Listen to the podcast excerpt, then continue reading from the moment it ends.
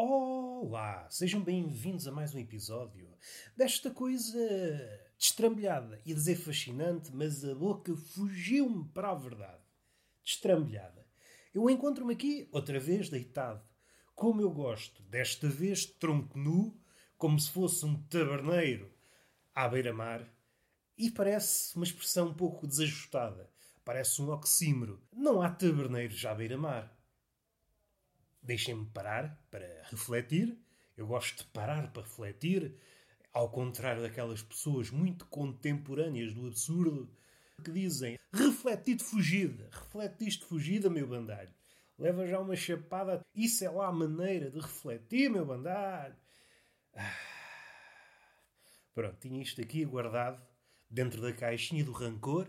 Tão bonita que é esta sensação de verbalizar o azedume. Sim, por vezes atenho-me a esse papel. O cronista do azedume. Um belo título para um livro. Cronista do azedume. E já que estamos em títulos, um conjunto de prosas de pendor maroto, cujo nome fosse Tomate Maduro. Enfim, estou a dar ideias. Eu sou esta pessoa, sou generoso. Eu sou um esbanjador de ideias. E já me perdi neste prelúdio. Estava apenas a fazer a entrada a preludiar esta coisa chamada túnel do vento, desta feita de. Já me lembro onde é que eu andava. Andava no taberneiro, tronco nu à beira-mar. Se bem me lembro, não há registro de um taberneiro à beira-mar. O taberneiro, pela sua natureza esquiva, é um bicho do interior. Tem de estar afastado da praia. À medida que nos aproximamos da praia, o taberneiro perde qualidades. O mar dá-lhe aquele pendor nostálgico, dá-lhe para refletir, dá-lhe para estar calado. Tudo coisas que mancham a reputação do taberneiro. Gostaram da forma como eu disse reputação? Vou repetir, se conseguir. A reputação. Fui possuído pelo espírito louçã. O homem carrega demasiado nos erros.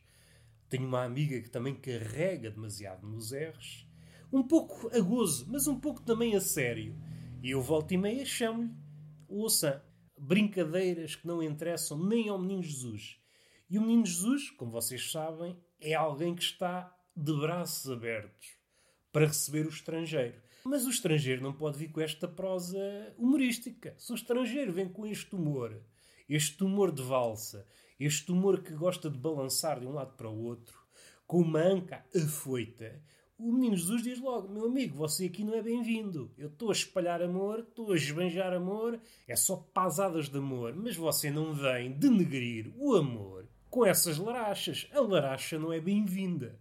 E doravante a laracha foi banida, ostracizada, estigmatizada, penalizada, condenada de formas mais visíveis, de formas mais ocultas. A laracha é uma espécie de Caim. Alargando mais a teoria, a comédia é o Caim. A comédia, o humor, epá, é um Caim. Mata o irmão, mas ao contrário de Caim, mata metaforicamente. Jesus, que levou uma parada quando era mais novo, isso a Bíblia não diz, ficou só com um olho. Um olho cíclope.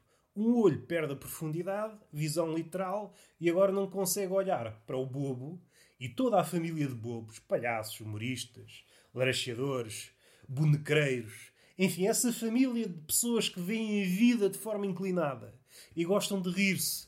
É aquelas pessoas que chegam depois.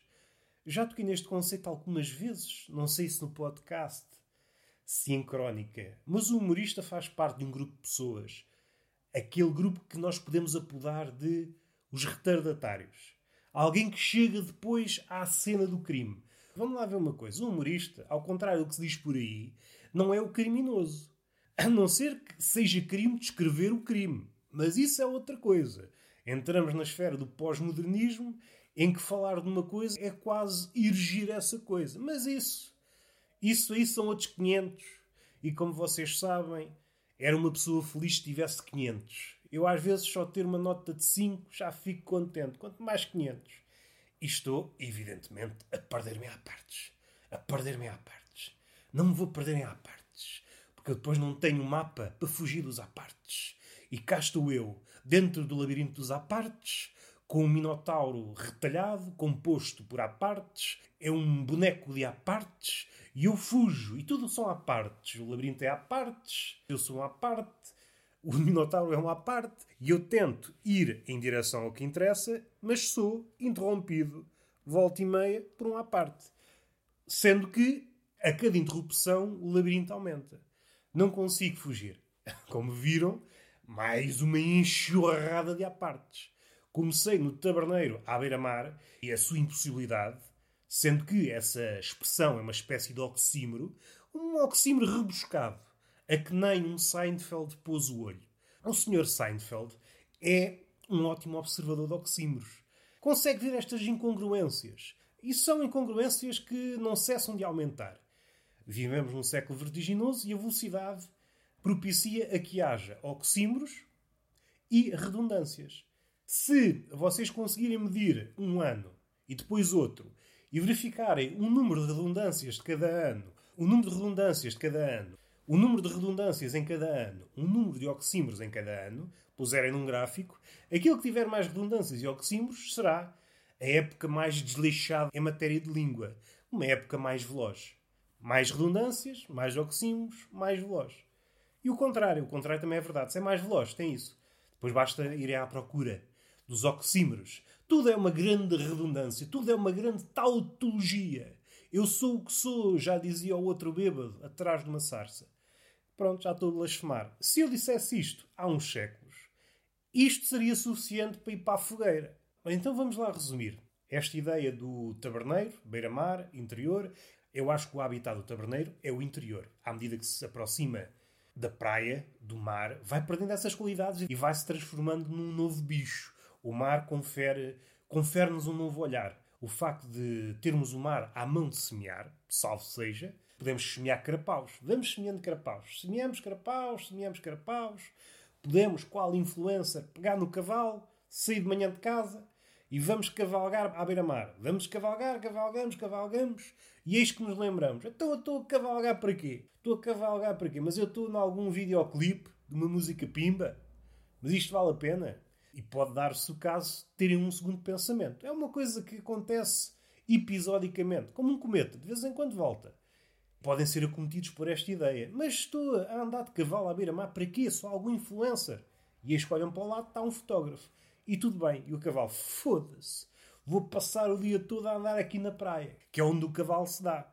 Não sei se sabem, mas o cavalo terrestre é parente do cavalo marinho. O cavalo marinho, mais curioso, um dia aproximou-se da areia e quando soube, olha, estava a cavalgar. E foi assim que nasceram os equídeos terrestres. Esta é a história verdadeira. Alguém pode alegar, é pá, isso não faz sentido nenhum. Ah, não faz sentido é a tua cabeça. A tua cabeça é que não faz sentido. Já reparaste bem no palei que tu dizes à mesa? E o Benfica não sei o que, isto é só malta séria. O futebol é só pessoas competentes. Os políticos assim assado. Então, mas tu és o, o imperador da incoerência e agora vens-me acusar de não fazer sentido? Logo eu, que sou apólogo da retidão, apetece-me, uma vez por outra, resvalar no absurdo e sou logo acusado. É pá, tu não mereces. E eu estou a falar com quem? Não sei. Criei um personagem e agora descartei-o. Estava apenas a criar aqui uma relação ou estou muito errático? Merdas ficam no ar, podem ser abordadas no outro episódio, não interessa. O que eu queria falar é a problemática que ataca penso eu. Estou a ser cauteloso porque isto é um tema bicudo. Não é a morte, não é os direitos não sei de quem. Isso são temas pequenitos, são temas de vão de escada. O que interessa realmente são temas que envolvam velhotes e velhotes de meios pequenos. O velhote do meio pequeno, como a ciência nos indica, é um bicho diferente. O velho da cidade não é bem velhote. Um velho que está acanhado, que não fala, não é bem velhote. É quase um oxímoro. Um velhote calado é um oxímoro. Mais uma vez, Seinfeld não foi capaz. Eu tinha falado do Seinfeld. Um oxímoro apontado por esse gênio da comédia de observação é o ajudante de loja. Ora, são duas coisas incomportáveis. Ou é ajudante ou trabalha na loja. Assim que interpela um cliente, ele deixa de ajudar o cliente. Das duas, uma. Ou ajuda a loja ou ajuda o cliente. As duas coisas são incompatíveis. Vamos respirar. Estávamos a falar dos oxímetros, ok? Também é um tema fechado. No Império da Velocidade, mais oxímetros, mais redundâncias, o que é indicativo da saúde da nossa língua, o que também revela muito acerca do nosso pensamento. Às tantas está só a repetir. É uma câmara de ecos. Não é uma câmara anecoica. Será que disse bem? vamos fazer fé. Eu não acredito em Deus, mas agora vou fazer uma perninha na fé. Uma câmara anecoica, partindo do princípio que eu estou a dizer as coisas como deve ser, que este menino, como vocês sabem, não é assim muito certo de tola, uma câmara anecoica é um sítio, ao contrário de uma câmara de ressonância, em que não há eco. É uma coisa muito engraçada. Procurem no YouTube, parece uma coisa do outro mundo. Uma instalação mais ou menos pequena, onde supostamente não existe eco. Isso depois produz vários efeitos. Às tantas até pode quase enlouquecer um homem. Barulhos que estavam soterrados por a musiquinha do mundo, o ruído e os cantares e, os, e o refrão do mundo, várias merdas que povoam o mundo, aquilo que experienciamos no mundo raramente é o silêncio. Grosso modo, quando nos referimos a um silêncio, é algo um bocadinho grosseiro. Não é bem um silêncio. Ora, o silêncio pode ser experimentado numa câmara anecoica. Não há interferências do ruído. Só que, mais uma vez, o silêncio não é permanente. Como não há interferência do mundo, há coisas que hum, agarram essa oportunidade para agarrar o papel de protagonista. Os barulhos das tripas, esses barulhos, o sangue a correr nas veias, essa constelação de barulhos, normalmente imperceptível, ganha fogo numa câmara anecoica. E é aí que o homem pode enlouquecer. Salvo erro, há um tempo máximo para o homem estar numa câmara anecoica. O homem pode claudicar. O corpo não está habituado a ter consciência de si. Podíamos abordar isto de forma poética. Quando eu estiver com a veia poética insuflada. Hoje tenho a veia humorística e tenho, tenho de aproveitar. Saindo da câmara anecoica para a cama de ressonância que é o mundo onde os papagaios treinam com outros papagaios. Eu estava a referir-me a um sítio pequeno em que o velho do campo é diferente do velho da cidade. O velho do campo, o velho dos sítios pequenos, de aldeias e vilas, há um problema. Eu não vou dizer o sítio onde moro. Não vou dizer que moro num sítio assim assim, porque vocês não são muito certos da cabeça, pedem dois dias ao vosso patrão. Para quê? Ah, preciso dois dias que é para espancar um gajo ao algarve. E o patrão, como não podia deixar de ser, dava-vos os dias. Ah, se é para isso está bem. Agora, se fosse para ir ao médico, não ias. Não ando aqui a empregar malucos. Mas já com as vacinas em dia, que vocês são pessoas responsáveis, são pessoas que não cometem loucuras, põem-se à estrada e chegam cá. E o que é que vocês fazem? Batem-me à porta e enchem-me o rabo de porrada. E eu, é pá, não estava para aí virado. Mas já que estás aqui, não vou fazer essa desfeita. Vens do Porto ou de Bragança, Imaginar um gajo que vem de Bragança, de propósito ao Algarve, para me dar no focinho. Por um lado, é uma coisa que me causa desgosto. Levar no focinho não é a minha onda. Há pessoas que gostam, nada contra. Mas eu, não sei, se calhar sou uma pessoa mais humilde, mais fraca de miolo, não consigo encontrar vantagens no ato de levar no focinho. Até agora não consigo. Pode ser que com estudo, com novas experiências, consiga encontrar. No entanto, não posso fechar a porta a uma pessoa que partiu de Bragança rumo ao Algarve com o intuito de me bater e agora digo: não, amigo, não estou aqui para te oferecer o corpo. Uma pessoa tem de ser humana, tem de ter empatia. Empatia pelo dinheiro que a pessoa gastou, o tempo despendido. Opa, posso dizer-lhe até, abrir o coração. É pá, eu não estava pai virado para levar no focinho. Eu respeito-te. O caminho que tu fizeste por mim, há poucas pessoas que fazem isso. Faça favor desanco-me de alto a baixo. E a pessoa vai punhada, pontapé, cabeçada, e eu não consigo ocultar a alegria. Essa pessoa tirou dois dias para me ir ao focinho. E isto era tão bonito que ninguém conseguia ficar indiferente. Surgiam filmes, surgiam documentários.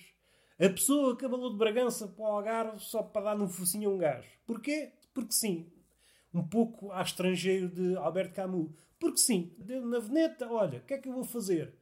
É melhor gastar o dinheiro em putas ou andar à porrada com um gajo que eu nem conheço? Andar à porrada com um gajo que eu não conheço. E lá vai ele. Epá, isto é melhor que uma história de amor. Mas voltando, eu refiro-me ao velho que vai a uma pastelaria, um café, e o que é que ele faz? Leva farnel de casa. É uma situação habitual nos sítios pequenos. Eu vivi durante algum tempo em Lisboa, daí eu dizer que os velhos da cidade e os velhos da capital são outra espécie. Não é bem um velho. Não é bem um velho. É um oxímoro. O velho calado é um oxímoro. O velho da cidade é uma espécie de oxímoro. É outra espécie. Uma espécie à parte. O velho do campo não percebe o velho da cidade. São duas espécies. Falam línguas diferentes. Acontece uma de duas coisas. Ou o responsável do estabelecimento faz, faz que não vê, como pai e velho de um cabrão. Ou então cria-se aqui um conflito. Vê um sítio onde vende pitéus e você traz o pitel de casa, vem aqui sentar-se. Isto causa aqui um problema. E eu assisti há dias a um problema desses com uma velhota. A velhota foi uma pastelaria, em vez de comer os bolos da pastelaria, trouxe os bolos de casa.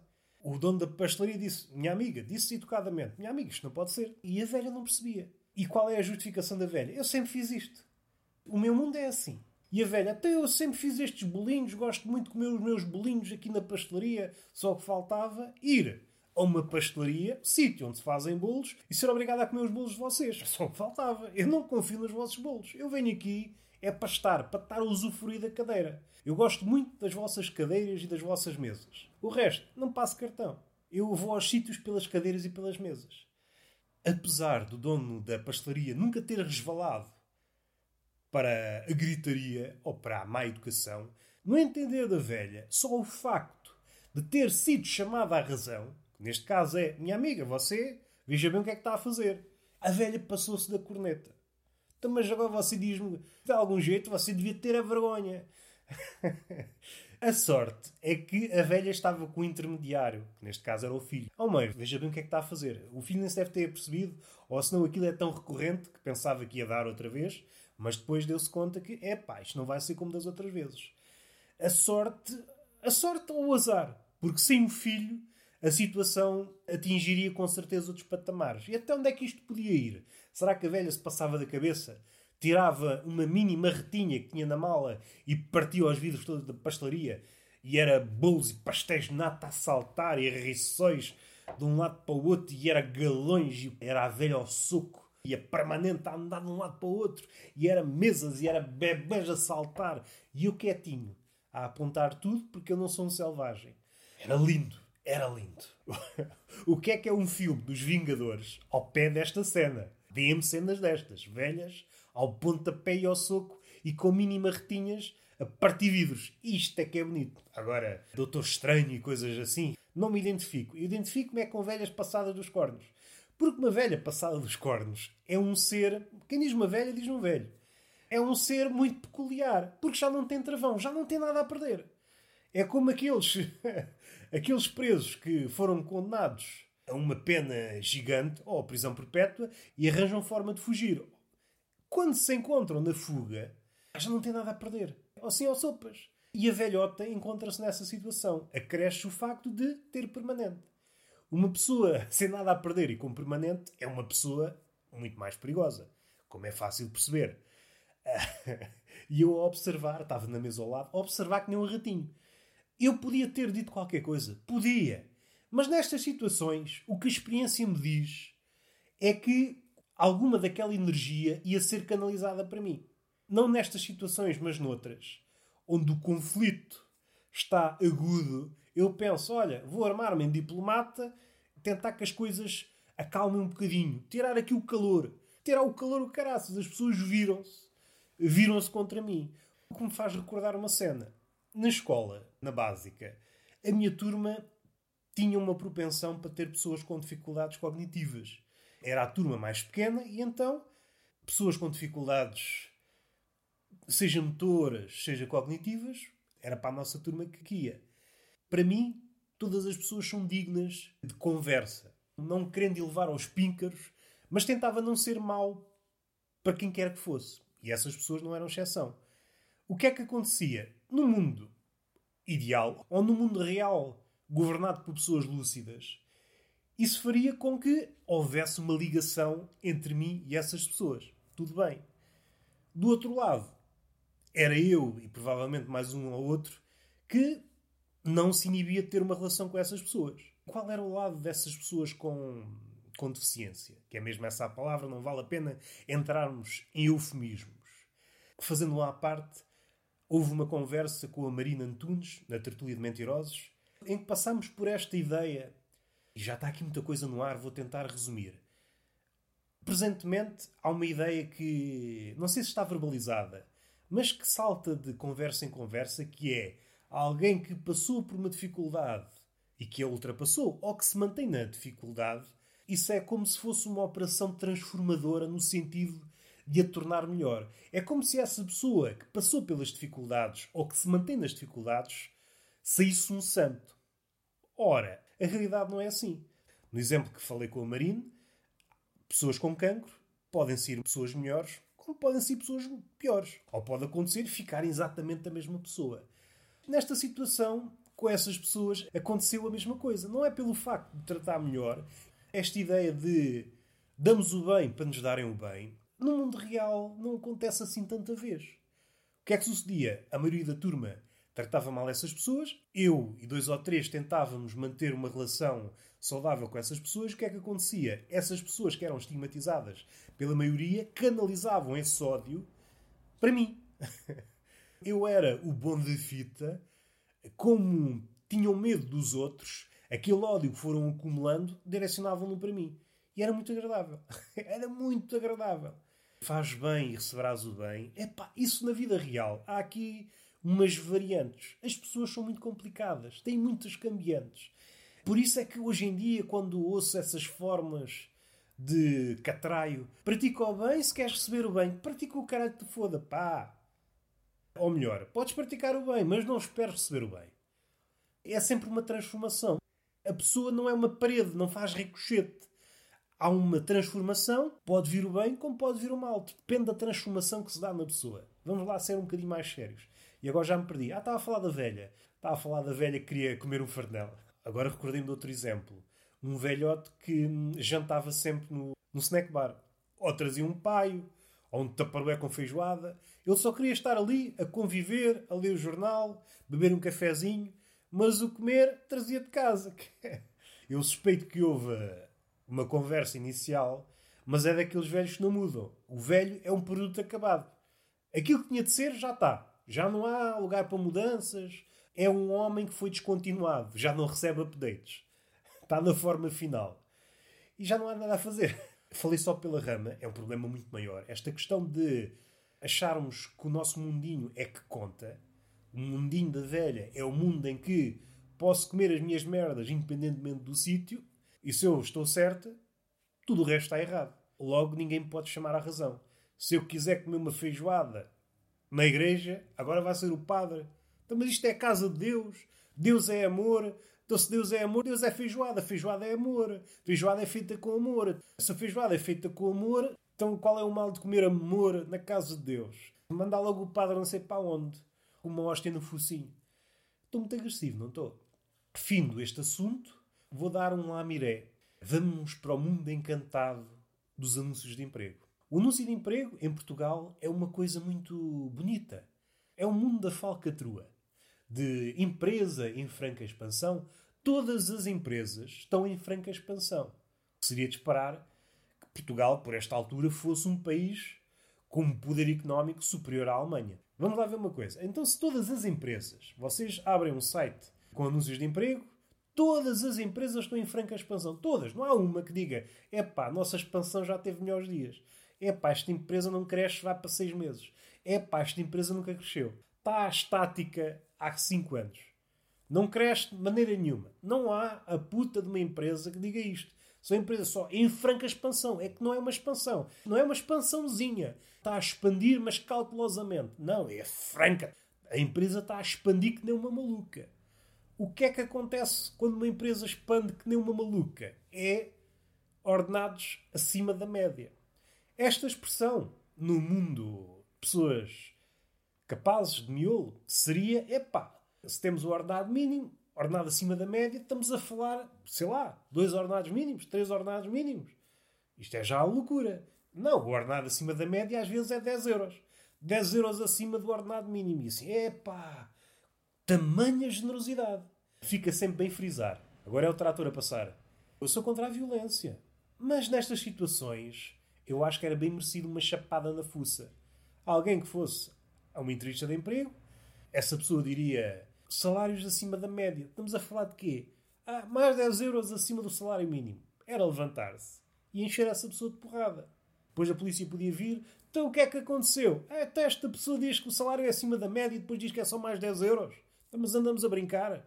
Vou logo com a cadeira nas trombas. Andamos a brincar com a tropa quê? e ontem vi uma coisa que nunca tinha visto. É a pandemia a infiltrar-se no mundo do trabalho. Onde está a falar nas vantagens, nas qualidades da empresa, empresa em franca expansão, bom ambiente de trabalho, que é uma coisa que é difícil de aferir. Nós entramos com uma empresa, uma empresa com um bom ambiente de trabalho. Envolvidos dois ou três dias, percebemos, hum, você mentiu-me. Será que não devíamos ser uh, imunizados? Então você disse-me que era um ambiente de trabalho e anda tudo à chapada aqui dentro. Até isto é que é um ambiente de trabalho. Ah, sim. Isto aqui é onde treinamos lutadores para o boxe. Não estava expresso, mas é. A nossa empresa é um ringue. Saem daqui pessoas bem treinadas para a luta. Você devia ter lido as letras pequeninas. Já não tenho olho para ler as letras médias, quanto mais as pequeninas. Vamos lá ao que interessa. Estava aqui já a perder-me. E pela primeira vez vi uma coisa interessantíssima, que é a nossa empresa dá a possibilidade de trabalhar nos nossos escritórios em Lisboa. É, então, mas isto, isto é uma delícia trabalhar em Portugal. Há empresas, vejam bem, que ao dar-nos o trabalho, podemos trabalhar lá. É, caraças, pá. E com caraças. Então, mas que é isto? Epá, estamos no céu. Cuidado. Mais uma crise. E depois há uma empresa que oferece, oferece o seu espaço para trabalharmos lá.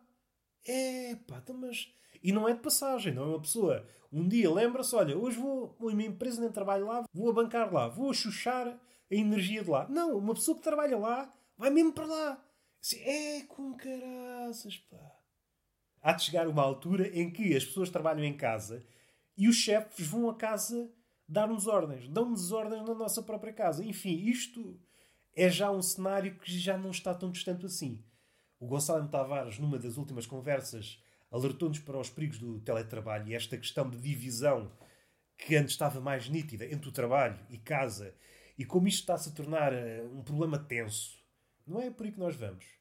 Só me interessa esta nova, este novo aliciamento. Meu amigo, veja bem, nós damos instalações para você trabalhar. Ei, com caraças, pá. Sim, senhor. Qualquer dia dizem, meu amigo, se você for contratado para esta empresa, você se portar bem, até lhe damos um salário. Ei, com caraças, agora vou receber. Então, mas agora trabalho e recebo. Até eu na outra empresa trabalhava e tinha de pagar. Eu pagava para trabalhar. Eu pagava para trabalhar. E ainda se queixavam. E agora, e recebo bem, um ordenado acima da média. Este país está todo fodido. Só puxando fogo isto tudo. Outra coisa, já que estamos aqui em apartes, uma coisa que me faz confusão, já devo ter referido aqui, é o ponto de exclamação, principalmente quando é usado bastas vezes. Só que há aqui um problema. E foi curioso porque me surgiu enxurrada sob a forma de vários exemplos. Vi no Twitter, vi no Twitter aquele hospício uma conversa no Tinder acerca da forma como os homens pontuam as frases. E quais foram as ilações tiradas daí? É que o homem que põe pontos finais é muito frio. Depois havia homens a concordar. Sim, é um, são homens com poucas, pouca emoção. Como é que o homem que estava a afagar virtualmente essa cona destroçada, esses bandalhos, isso é que é masculinidade tóxica. Agora, pontos finais nas frases. Mas isto já se viu dá cabo da cabeça das mulheres. Não é capaz de pôr um emoji, uma berinjela que simboliza um pênis. Mas que é isto, pá? Hum? Há uns anos eu já tinha visto uma conversa deste género a respeito dos emojis. algumas pessoas a dizerem quem não responde com emojis é uma pessoa fria. E é curioso como naquela altura isto era quase uma bizarria, mas hoje em dia é comum. É comum. O absurdo repetido várias vezes torna-se comum. Há muita gente que pensa assim Tal é que as marcas e pessoas com algum poder de alcance comunicam dessa forma. Daqui a 10 ou 20 anos, comunicamos com emoji e um ponto de exclamação. Para a pessoa dizer, é pá, esta pessoa está cheia de emoção. Está cheia de emoção. Isto causa-me desnorte. Eu não estou preparado para este mundo. Um mundo onde temos de pontuar as frases com um ponto de exclamação não é um mundo que eu queira viver. E perceber que isso tem impacto nas relações ou no prelúdio das relações apoquenta-me. Porque eu sou uma pessoa que raramente usa ponto de exclamação. É quase um ponto que está banido e quando uso é de forma irónica. para esticar a personagem até aos limites do ridículo. Não sabia que é isso que as mulheres procuram num homem. Um homem que ponha ponto de exclamação na frase. Não é um homem inteligente, não é um homem que saiba conversar, não é um homem que escreva bem, não é um homem bonito, não é um homem com uma picha grande. O que a mulher quer é um homem que use ponto de exclamação. E este fenómeno está a extravasar. Se fosse só na esfera dos sentimentos e da carne, já seria problemático. Mas até em terrenos mais burocráticos, e diríamos mais frios, o ponto de exclamação está a ganhar terreno. É só ponto de exclamação. Olá, ponto de exclamação, não sei o quê, ponto de exclamação, adeus, ponto de exclamação. As pessoas estão. É só hipérboles. As pessoas estão entusiasmadíssimas. Faz-me lembrar aqueles tutoriais, seja do YouTube ou de uma escola virtual qualquer, o professor ou o tutor começa sempre com começa sempre a lição desta forma. Estou entusiasmadíssimo para vos dar não sei o quê. A história do Cocó. Está sempre entusiasmado. Qualquer coisa que ele faça, está sempre entusiasmado. Está a atingir as raias do absurdo. Isto vai chegar a um ponto em que um assassino está a ser julgado e o juiz, é pá, estou entusiasmadíssimo de estar aqui consigo, senhor assassino. E o assassino, é pá, e eu que estava entusiasmadíssimo a matar aquelas três pessoas. E agora estou entusiasmadíssimo de estar aqui, estou excitadíssimo. E o juiz, é pá, como partilhamos o mesmo entusiasmo e a mesma excitação, você pode ir para casa. Fazemos assim, diz o juiz. Você está ilibado, faz de conta que não aconteceu nada. Vai para casa, mata mais três ou quatro pessoas, depois volta aqui para partilhar entusiasmo. Está combinado. Troca-se um aperto de mão, dá-se uma martelada. martelada para fechar o caso. É só entusiasmo causa-me urticária. Já não vou falar dos casos extremos, das influencers, dos publicitários, não contentes com um ponto de exclamação, espetam três pontos de exclamação. Estão a espirrar entusiasmo pelo nariz. Não sabia que havia pessoas tão entusiasmadas. E depois há pessoas que vão além do terceiro ponto de exclamação. Três pontos de exclamação para essas pessoas é frio, já não está a mostrar nada. Então espetam seis ou sete pontos de exclamação, como aquelas pessoas que fazem reticências com cinco pontos. reticências com três pontos. Não, isso é muito revelador. Nós queremos ser mais misteriosos, pomos mais pontos. 5, 6, 7, metemos aqui uma estrada de pontos. Mostrar às pessoas o quão ficou por dizer. Isto é bonito. É o século XXI e vamos tentar sobreviver a isto com um sorriso nos lábios. Porque a morte é certa e o que nós temos a fazer é sorrir de vez em quando, para não tornar o espetáculo ainda mais triste. E está feito. Beijinho na boca e palmada pedagógica numa das nádegas. Até à próxima.